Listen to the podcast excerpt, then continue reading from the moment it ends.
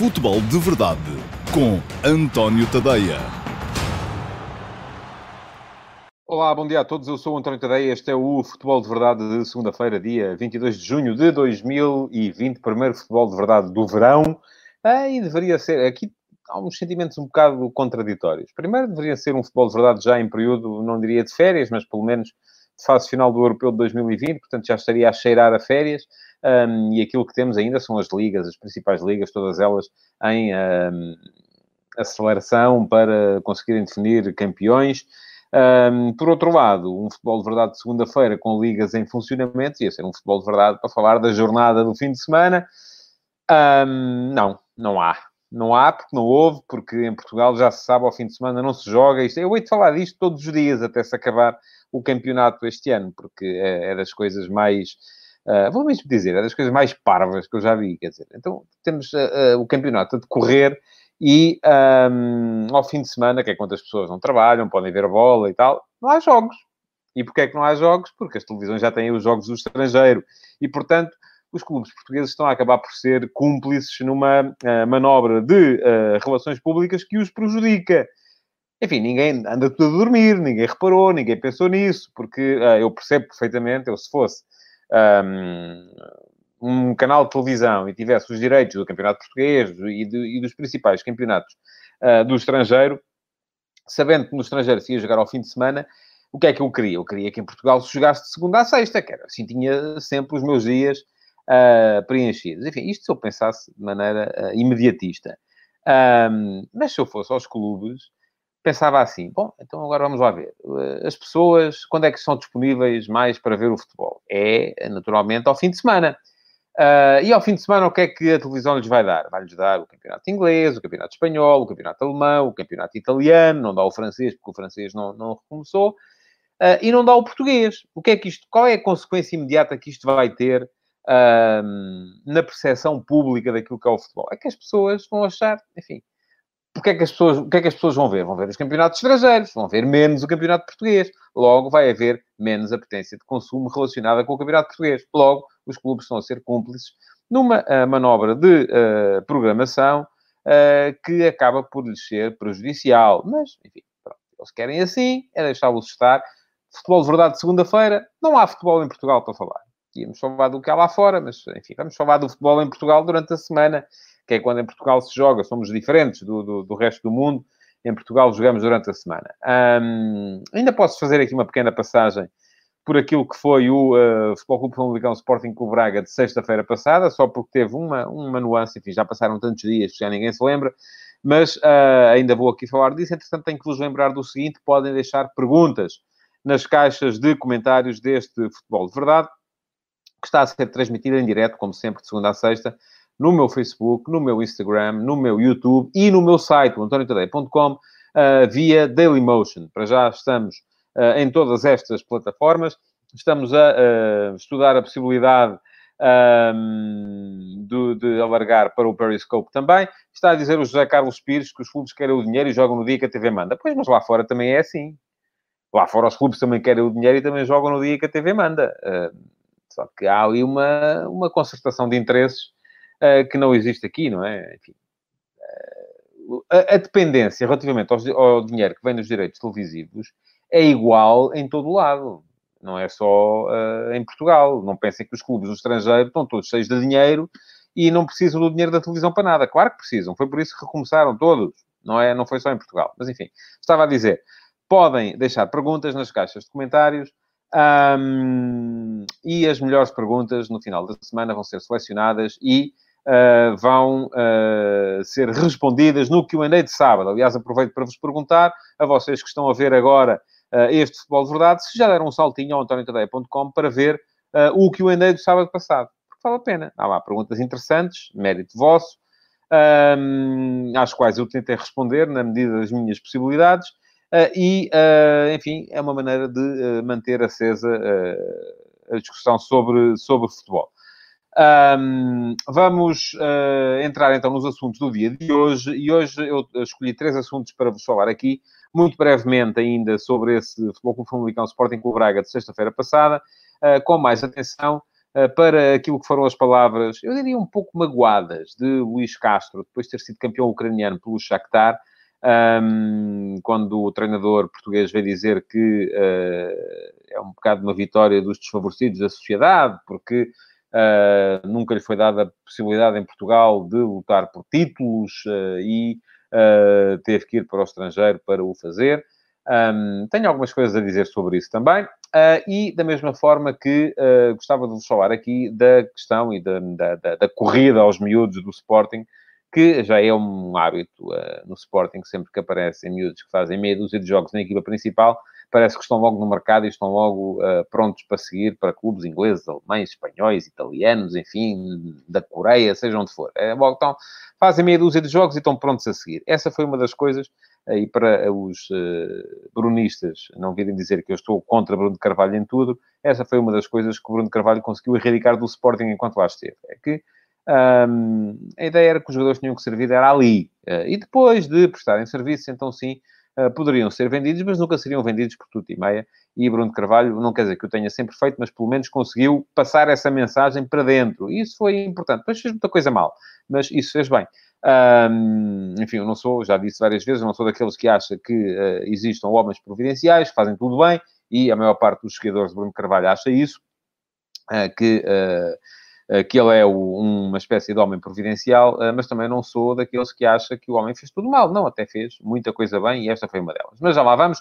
Primeiro, o Famalicão Braga, só para notar a alteração do sistema uh, colocado em campo por Custódio, uh, depois de dois maus resultados, desde a retoma, podemos dizer, a equipa perdeu os automatismos uh, e as rotinas que trazia do 3-4-3 uh, com os dois meses de paragem e uh, Custódio provavelmente não estará habilitado a, ou não gostará daquele sistema e a pessoa quando não gosta de uma coisa tem mais dificuldades uh, para a implementar, para a treinar, para a trabalhar e uh, terá achado que a equipa não estava uh, a responder da mesma forma e por isso mesmo optou por um 4-2-3, um mais clássico, uh, embora se queira fechasse muito por dentro do lado esquerdo, mas enfim, foi um sistema que se aproximou do 4-2-3-1, com apenas dois centrais, com Ricardo Horta no apoio a Paulinho como ponta de lança móvel.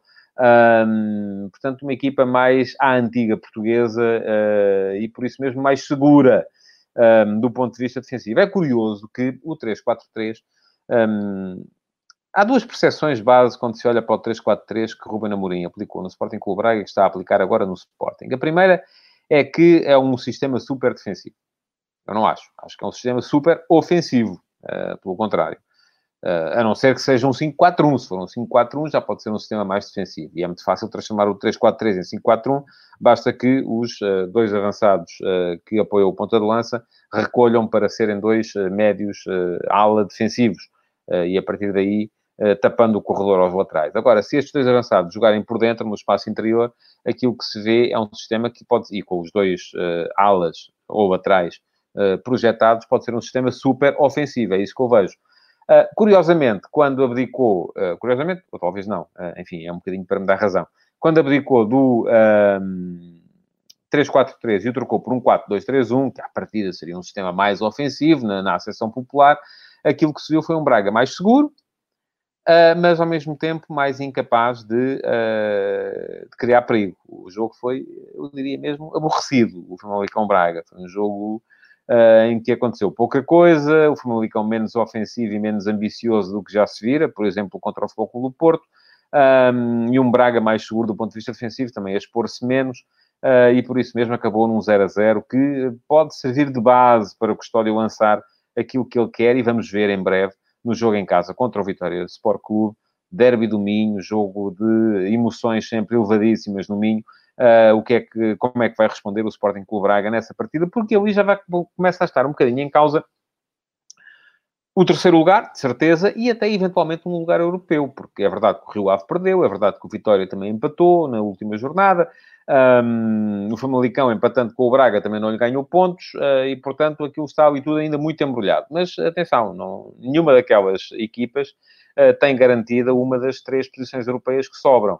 Uh, Sporting, Sporting Clube Braga, Rio Ave, uh, Vitória Sport Clube e Futebol Clube Famalicão são cinco equipas para três vagas. E nenhuma delas está neste momento garantida, nenhuma dessas três vagas, portanto vai ser preciso ainda pedalar muito daqui até ao final da competição. Um, ponto final, então, na última jornada, já começou, já começou esta, a derrota do Aves, uh, uh, e eu há bocado estava a dizer que não houve futebol no fim de semana, houve, houve um jogo, o Gil Vicente, onde ganhou por 3-0 ao Aves, um, e uh, dessa forma também enterrou ainda mais o Aves no fundo da classificação, já tem a alma encomendada ao Criador, o Aves vai para a segunda, um, resta saber quem o acompanhará, e hoje vamos ter com certeza novidades a esse respeito, porque há um Portimonense Marítimo que pode ser muito importante, e eu estou muito curioso em ver esse jogo, porque Uh, este Portimonense de Paulo Sérgio é diferente, mas tem ainda também uma distância muito grande. Mas ganhando hoje, essa distância torna-se uh, mais curta. Fica em 4 pontos apenas, ainda com alguns jogos para uh, disputar daqui até ao final da Liga. Ao Portimonense só a vitória interessa. O Marítimo, ganhando também, acaba por empurrar o Portimonense mais profundo e, se calhar, sentencia, sentencia a questão da despromoção. Hoje uh, vai haver também Juventus. Eu não vou alongar-me aqui no Futebol de Verdade sobre isso, porque escrevi sobre o tema.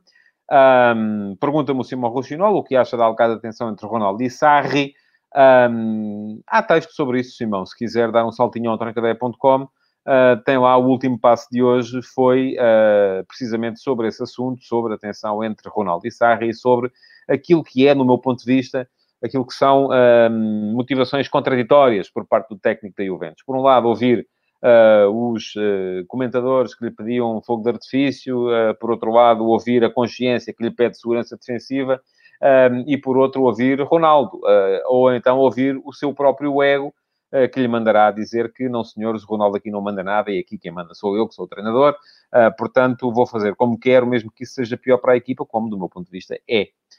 não faz sentido, do meu ponto de vista, a Juventus jogar com Ronaldo a 9, como não faz sentido na maior parte das equipas jogar com o Ronaldo a 9, porque o Ronaldo, como 9, prejudica-se ele próprio e prejudica, assim, a equipa também. Mas quem quiser ler sobre isso, último passo, hoje, às 8 da manhã, está desde essa hora no antoniotadeia.com, é darem lá um salto para perceber o que é que eu penso sobre o tema. E dito isto, vou entrar então nos dois temas que me restam para este futebol de verdade. Primeiro, Luís Castro. Parabéns ao uh, Luís Castro e toda a equipa que, que está com ele um, na, no Shakhtar uh, pela conquista de mais uh, um título de campeão ucraniano para o clube de Donetsk, que ainda por cima anda a jogar em casa emprestada por causa da, da, da guerra. Um, mas, e disse Luís Castro no final da, da, do resultado deste fim de semana que lhe permitiu a conquista matemática do título, ainda com uma série de jornadas por, por disputar, uh, que isto era um bocadinho uma resposta à sociedade, era a resposta dos desfavorecidos da sociedade, porque uh, nunca lhe foi dada em Portugal a oportunidade para lutar por um título. Enfim, podia até dizer que o Luís Castro chegou a ser treinador do Foco do Porto, Uh, mas uh, seria injusto uh, e estaria de má fé se o dissesse, porque de facto Luís Castro foi treinador do do Porto, mas foi treinador do Porto numa altura em que o Porto já estava afastado da, da, da possibilidade de conquistar o título. Um, e por isso mesmo, é, assim que começou uma nova época, ele foi, uh, foi posto a andar uh, e acabou por andar e fazer belíssimos trabalhos uh, no Rio Ave, correu-lhe menos bem no Chaves, um, belíssimo trabalho também no Vitória Sport Clube, em Guimarães, até que respondeu ao apelo do estrangeiro para ir substituir Paulo Fonseca no Shakhtar. Parece que Rinat Akhmetov, o um, dono, presidente, manda-chuva maior do Shakhtar, um, apaixonado como é por futebolistas brasileiros, uh, terá entendido que, uh, depois da, da, da, experiência com o Lucesco, que era um treinador que falava, falava português e fala, um, terá entendido que não havia nada como ter, de facto, um treinador português, ou eventualmente até brasileiro, mas enfim, deu-se bem com Paulo Fonseca, está a dar-se bem uh, com Luís Castro, porque essa é a melhor forma de comunicar com os jogadores mais influentes do plantel. Um, e, portanto, uh, foi assim que Luís Castro apareceu na Ucrânia para ser campeão pelo Shakhtar e terá tido, com certeza, todo o mérito uh, na forma como atingiu o título. Mas atenção, é preciso ver aqui uma coisa. Este foi o oitavo título de campeão uh, do Shakhtar em 10 anos. O décimo primeiro em 15 anos, o décimo terceiro em 20 anos. Portanto, se há, de facto, um efeito na, na, no Shakhtar para transformar o Shakhtar em campeão da, crónico quase da Ucrânia, suplantando o Dinamo de Kiev na, na hierarquia, esse efeito é a tomada de posse de Rinat Akhmetov, salvo erro, 95, 96, quando foi assassinado o anterior ah, dono do clube, o Akat Bregin. Dizia-se que Bregin era um tipo com ligações à máfia ucraniana. Quem diga que Akhmetov também começou a sua vida assim. Uh, a verdade é que Akhmetov, neste momento, é o uh, 39 homem mais rico do mundo e, portanto, já se vê que trabalhar no Shakhtar não é bem a mesma coisa que trabalhar numa equipa que está ali a lutar pelos títulos em igualdade de circunstâncias. O Shakhtar entra no campeonato da Ucrânia sempre com uma vantagem um, grande sobre os uh, adversários, que terá sido atenuada, é verdade, nos últimos anos, desde que a Donbass Arena foi destruída e a guerra nas imediações de Donetsk uh, faz com que a equipa não possa jogar lá. Uh, e aí, a partir desse momento, há aqui uma espécie de contravapor, porque o Shakhtar é uma equipa muito mais rica do que todas as outras, uh, tem muito mais dinheiro, tem muito melhores jogadores, tem muito mais condições, mas depois não pode jogar no seu estádio. Portanto, há aqui uma, uma, uma, uma, uma, espécie de contrabalanço. Diz o Pedro Eusébio, não tiro o mérito que eu tenho. Não sou a tirar. Eu acho que Luís Castro é, de facto, um extraordinário treinador. O que eu não acho é que o facto de ser campeão pelo Shakhtar possa vir a dizer que é um, uma revolta dos desfavorecidos da sociedade. Só isso é que eu achei que era excessivo. Uh, Luís Castro é um extraordinário treinador, não tenho dúvidas nenhumas disso. Não estou a tirar mérito ao trabalho que ele fez e acabei de dizer que ele fez um extraordinário trabalho no Porto B, e eu não falei no Porto B, mas sim, foi campeão da segunda liga com o Porto B, uh, que fez um extraordinário trabalho no Rio Ave, fez um muito bom trabalho no Vitória Sport Clube, uh, e acaba, acaba por ser campeão no Shakhtar, mas, enfim, ser campeão no Shakhtar é um bocadinho, como dizia Mário Wilson nos, nos anos 70, ser campeão no Benfica em Portugal. Era... Um, o treinador ali dá-me ideia que não é assim tão importante quanto isso. Portanto, quando estou a dizer isto, não estou a tirar mérito nenhum ao treinador. Uh, enfim, estou a dizer é que o mérito dele ali, se calhar, não fará tanta falta. Ele é extraordinário. Mas mesmo que não fosse, provavelmente seria campeão na mesma. E, portanto, não vejo neste, neste título a tal revolta dos desfavorecidos da sociedade um, e gostava de ver, por exemplo, dou mais uh, valor, não só por ter sido noutros campeonatos, àquilo que fez uh, Leonardo Jardim em França, uh, que chega ao Mónaco e é campeão com o Mónaco à base da formação. Àquilo que fez até José Mourinho no Chelsea de Abramovich, quando lá chegou, e, enfim, com muito dinheiro também, uh, e o dinheiro dos, dos, oligarcas russos, ou neste caso de um magnata ucraniano, uh, vem, uh, de certa forma, subverter aquilo que são as competições. Mas um, o dinheiro vem subverter, mas Mourinho pegou num Chelsea e fez do Chelsea campeão ao fim de 50 anos. Um, outra coisa é, com o devido respeito e, e, enaltecendo sempre o extraordinário treinador que é, do meu ponto de vista, o Luís Castro, ganhar o oitavo título em 10 anos ao serviço do Shakhtar. Enfim, Uh, sim, foi-lhe dada uma oportunidade que não lhe tinha sido dada, é verdade. Eu próprio gostava de ver o Luís Castro à frente de um grande em Portugal. Acho que ele, uh, não sendo um treinador da moda, que nunca foi, uh, porque também nunca se armou ao pingarelho, sempre foi um treinador seguro, mas ao mesmo tempo respeitador. Um, gostava de ver o, o, até que ponto é que o trabalho sólido que ele é capaz de desenvolver chegaria para ser campeão em Portugal eh, se estivesse à frente de uma equipa com a capacidade para lutar pelo título, coisa que de facto nunca aconteceu. Portanto, só para deixar isto bem claro, não estou a tirar mérito ao trabalho de Luís Castro, só estou a dizer que para ser campeão no Shakhtar um, não é preciso sequer ser tão bom treinador como ele é. Último ponto do dia de hoje para uh, o mercado do Sporting. Um, há uma notícia que é concreta, que foi o facto de uh, Mateus Pereira ter feito salvo erro, o 30 jogo como titular pelo West Bromwich Albion no Championship, uh, faz com que seja ativada a cláusula de compra obrigatória por parte da equipa inglesa, uh, que além dos 500 mil euros que já tinha pago pelo empréstimo, vai pagar mais 9 milhões e meio de euros para ficar com Mateus Pereira.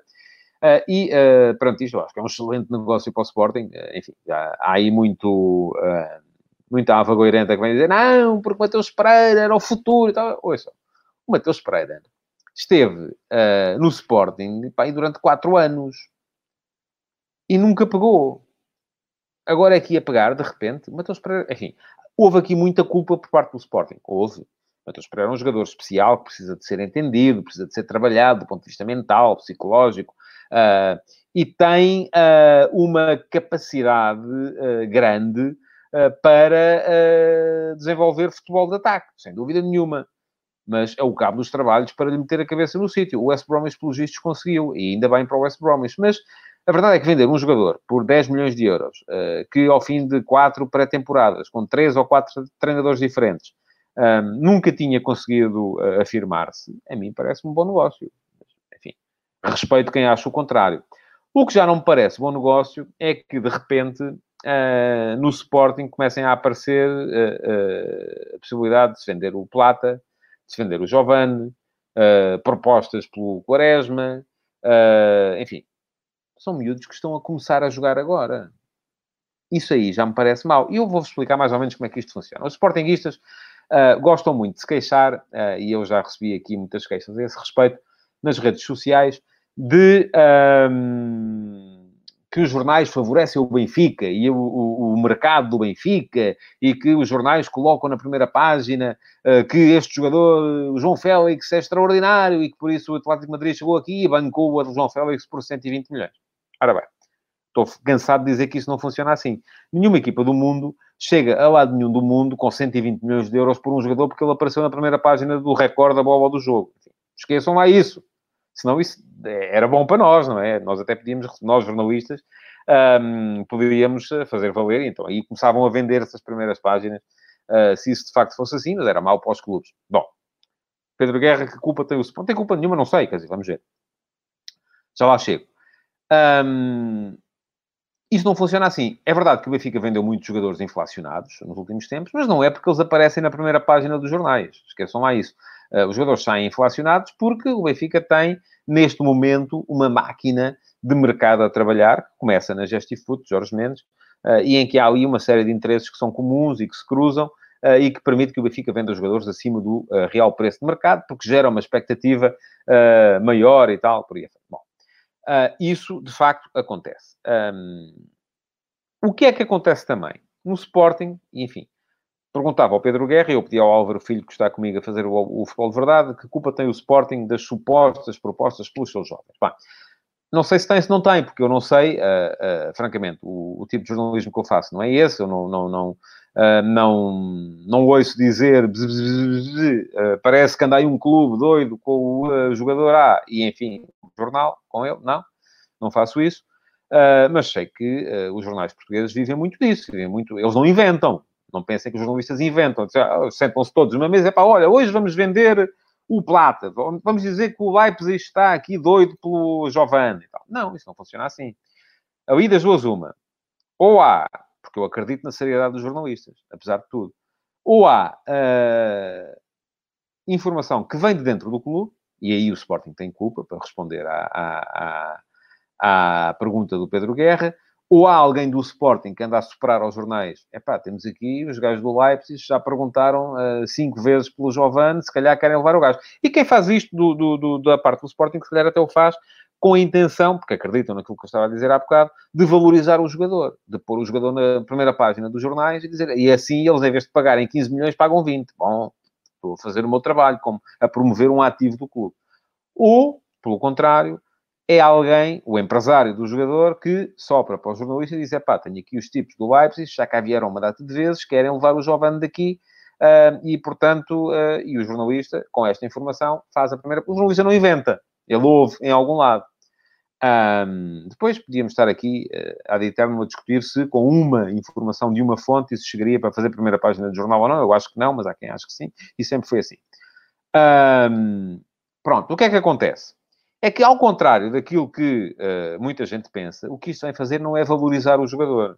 O que isto vem fazer é deixar a cabeça do jogador completamente à roda. E, aquilo que é, e é isso que muitas vezes obriga o Sporting a vender os seus jogadores antes de tempo. Porque os jogadores fazem dois, três jogos. Eu imagino. O Eduardo Quaresma, que eu já disse aqui, que me parece um extraordinário defesa central, um jogador com uma margem de progressão excelente, eh, que pode vir a ser muito importante no futuro do Sporting, fez dois jogos e começou a ver que o Milan estava interessado nele e que o Inter estava interessado nele e que não sei quem mais estava interessado nele.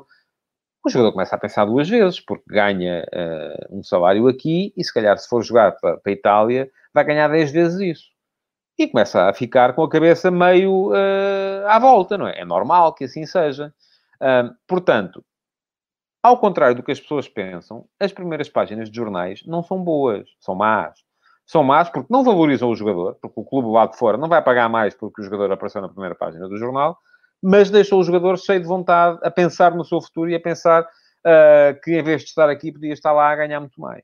E isto vai dificultar aquilo que é o trabalho que é preciso ser feito aqui.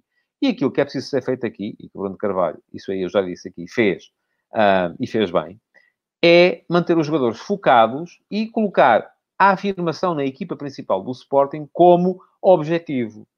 Muitas vezes os miúdos da, da, da, dos júniores do Sporting, o grande sonho deles já não é jogar no clube, é serem transferidos, porque sabem que o clube, oh, isto era o que acontecia há sete anos, oito anos, sabem que o clube, assim que aparecesse uma proposta zita, despachava.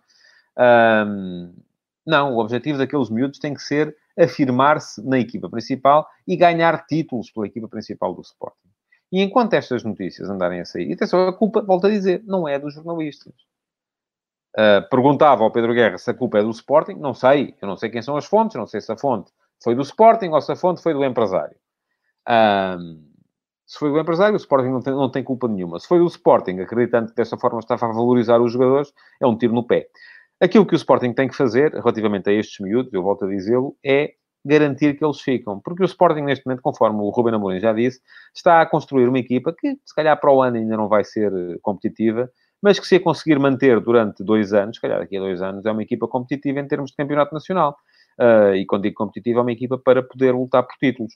Um, se de repente esta equipa se vir amputada do Eduardo Quaresma, uh, do uh, Gonzalo Plata, do Giovanni Cabral, dos jogadores mais jovens que estão a entrar, do Mateus Nunes, do qual eu repito, ainda não vi grande coisa, mas admito que tenha lá potencial, do Nuno Mendes, uh, dos miúdos que estão a chegar à equipa principal. Então, isto nunca vai acontecer. Porque a seguir aparecem outros, e aquilo que está na cabeça desses outros que aparecem a seguir não é afirmar-se na equipa do Sporting.